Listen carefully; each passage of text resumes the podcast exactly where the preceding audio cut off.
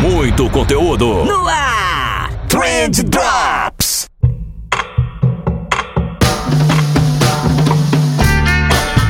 Vamos para mais um episódio incrível do nosso Drops sobre planejamento. Essa série que a gente colocou aqui dentro do guarda-chuva do Trendcast, onde a gente está respondendo dúvidas de vocês super rapidinho sobre planejamento. Perfeito? Caso você não saiba, em breve a gente vai estar tá lançando um curso de planejamento, né? Em março a gente deve lançar esse curso de planejamento completo. De longe, o curso mais legal que eu já fiz na minha vida. Eu tenho certeza que vocês vão gostar muito. Fiquem ligados, por favor, aqui no perfil do Instagram quando a gente lançar lançar esse curso e antes do lançamento também eu vou liberar mais alguns materiais para vocês, inclusive sobre o tema de hoje. Daqui a pouquinho eu falo sobre isso, mas antes eu quero agradecer o nosso patrocinador, o pessoal da Resultados Digitais, incrível como sempre, bancando aqui, fazendo com que esse episódio chegue até os seus ouvidos. Perfeito? Então acessa lá resultadosdigitais.com.br, acessa o blog da blog.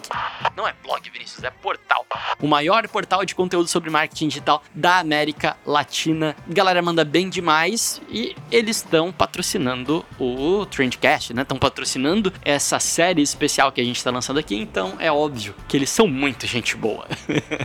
Mas é isso, gente. Hoje a gente vai responder a dúvida do Igor, o Igor que perguntou: Vinícius, qual que é a estrutura ideal de um planejamento? Vamos tentar te responder, Igor, porque eu gosto muito de falar sobre coisas ideais, estruturas ideais, planos ideais, etc. Vamos lá. Nem sempre você vai conseguir aplicar uma estrutura super completa no seu planejamento, porque ou você não vai ter tempo, ou o seu cliente não vai querer pagar por isso, etc. Mas existe uma estrutura ideal, obviamente, que é aquela que você consegue cercar a maioria das variáveis que vão influenciar no resultado final, né? Naquele, a gente falou sobre isso no primeiro episódio episódio que vão influenciar o como da equação. Então você precisa desenhar um plano de ação, esse é o teu como, e existem várias variáveis, vários pilares que vão dizer o quão efetivo vai ser esse teu plano. E esses pilares são, eu separei aqui para vocês. Em breve, um pouquinho antes do curso, eu vou liberar um material para vocês mostrando todos esses pilares, subtópicos, tópicos, etc. Não vou liberar já, mas em breve vocês vão ter acesso a esse material. Para você saber quando eu vou liberar esse material material, você vai precisar estar presente nas nossas redes sociais. Então, arroba agência de bolsa underline, underline, segue lá, ativa as notificações e quando a gente lançar o curso e este material, você vai saber em primeira mão. Perfeito? Vamos lá então, gente. Estrutura plena, partindo da estrutura plena, então a estrutura ideal que é o que o Igor perguntou. A primeira coisa que a gente define são os objetivos. Então, os objetivos, primeiro capítulo, a gente vai listar todos os objetivos, objetivos SMART, objetivos que sejam específicos, mensuráveis,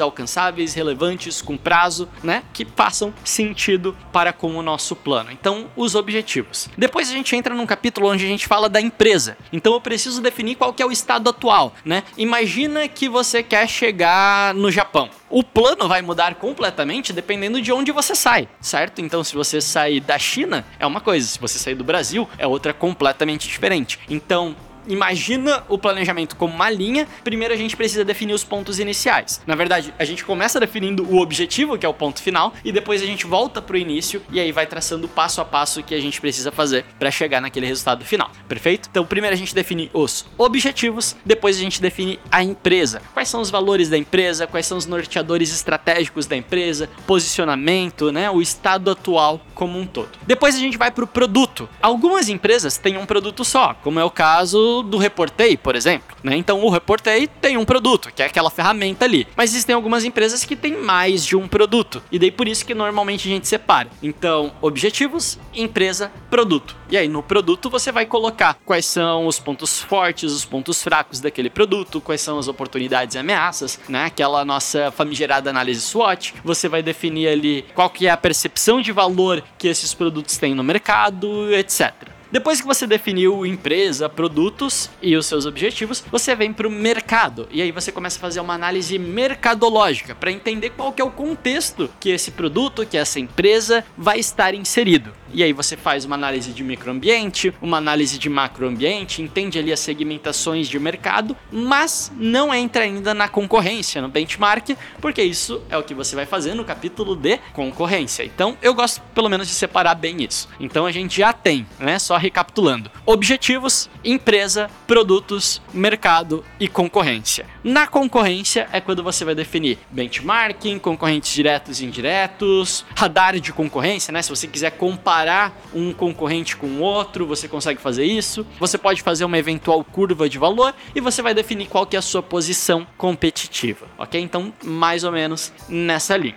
Depois que você definiu qual que é a sua concorrência, a gente vem para o público. Então, aqui é onde você vai dizer quais são as suas personas, quem são as pessoas que você vai impactar, aquelas pessoas que vão estar comprando de você. Então, você pode definir ali buyer personas, jornada de compra, perfil de cliente ideal, enfim, qualquer coisa que te ajude a identificar quem são essas pessoas que compram de você. Com o público definido, a gente vem para uma parte que é mais focada no marketing digital, que é o que a gente chama de estratégia de canais, né? Eu gosto gosto de fazer um capítulo só para estratégia de canais, onde eu vou definir o que eu vou fazer no Instagram, o que, que eu vou fazer no Facebook, o que, que eu vou fazer no Twitter, o que, que eu vou fazer no Google. Não que você vai planejar todos os posts, não é essa a ideia do planejamento. Mas qual que é a diretriz, né? Então a gente vai trabalhar com um posicionamento mais agressivo no Instagram e a gente vai trabalhar com um posicionamento mais reativo no Twitter, por exemplo. A gente vai trabalhar com três posts semanais no Instagram e no Twitter a gente não vai produzir conteúdo, mas a gente vai estar tá monitorando para se caso alguém mencionar a gente no Instagram Instagram, já a gente vai trabalhar um conteúdo nessa nessa linha, utilizando esses pilares de conteúdo. Enfim, a ideia é você dar um panorama geral de quais canais que você vai utilizar para trabalhar a sua comunicação, para atingir o seu público, sem necessariamente descrever todos os conteúdos que você vai fazer em cada um deles. Perfeito? Então, vamos só recapitular mais uma vez, porque acho que já tem bastante coisa. A gente começa com os objetivos, empresa, produtos, mercado, concorrência, público, canais. Depois eu crio mais um capítulo chamado conteúdo, onde eu vou definir qual que vai ser a estratégia de conteúdo. Eu vou falar de arquétipo, tom de voz, referência, pilares de conteúdo, definir uma matriz de conteúdo legal também, e eu gosto de colocar uma sugestão editorial. Então, trago algumas referências de conteúdo que eu considero legal, trabalho mais ou menos nessa linha o nosso pilar de conteúdo. Obviamente, aqui eu tô falando de um planejamento de marketing digital, de presença de marketing digital, onde o conteúdo é muito muito importante. Se você for um gestor de tráfego, por exemplo, e você vai trabalhar exclusivamente com tráfego, não vai ter conteúdo, você não vai ter essa parte no seu planejamento, ok? Então, conteúdo é isso. Depois a gente vem para uma parte de orçamento dentro do nosso planejamento, onde a gente vai definir o nosso centro de custos, o que, que a gente vai gastar com cada coisa, etc. Depois a gente vem para o plano de ação, onde de fato a gente vai detalhar o que, que a gente vai fazer em cada um dos nossos trimestres ou em cada um dos nossos meses. Você não não precisa ser extremamente detalhista aqui. O importante é que você tenha em mente objetivos chaves para cada um desses períodos. Isso vai te ajudar bastante. E aí você termina com um cronograma, né, dizendo por onde que você vai começar a resolver todos esses problemas que você apontou no seu planejamento. Só recapitular então qual que é a estrutura plena do nosso planejamento. A gente começa com objetivos, empresa,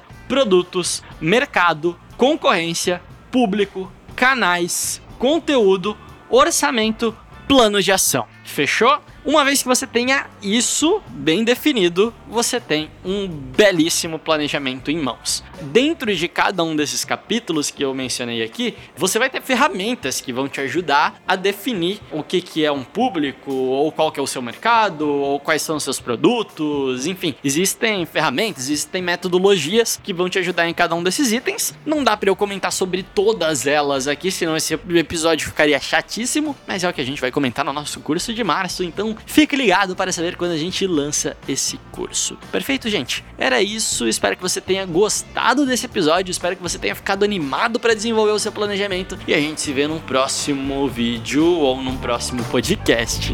Valeu! Trendcast. Oferecimento Resultados Digitais. O maior portal de marketing e vendas do Brasil. Trendcast, uma produção da agência de bolso, edição BZT.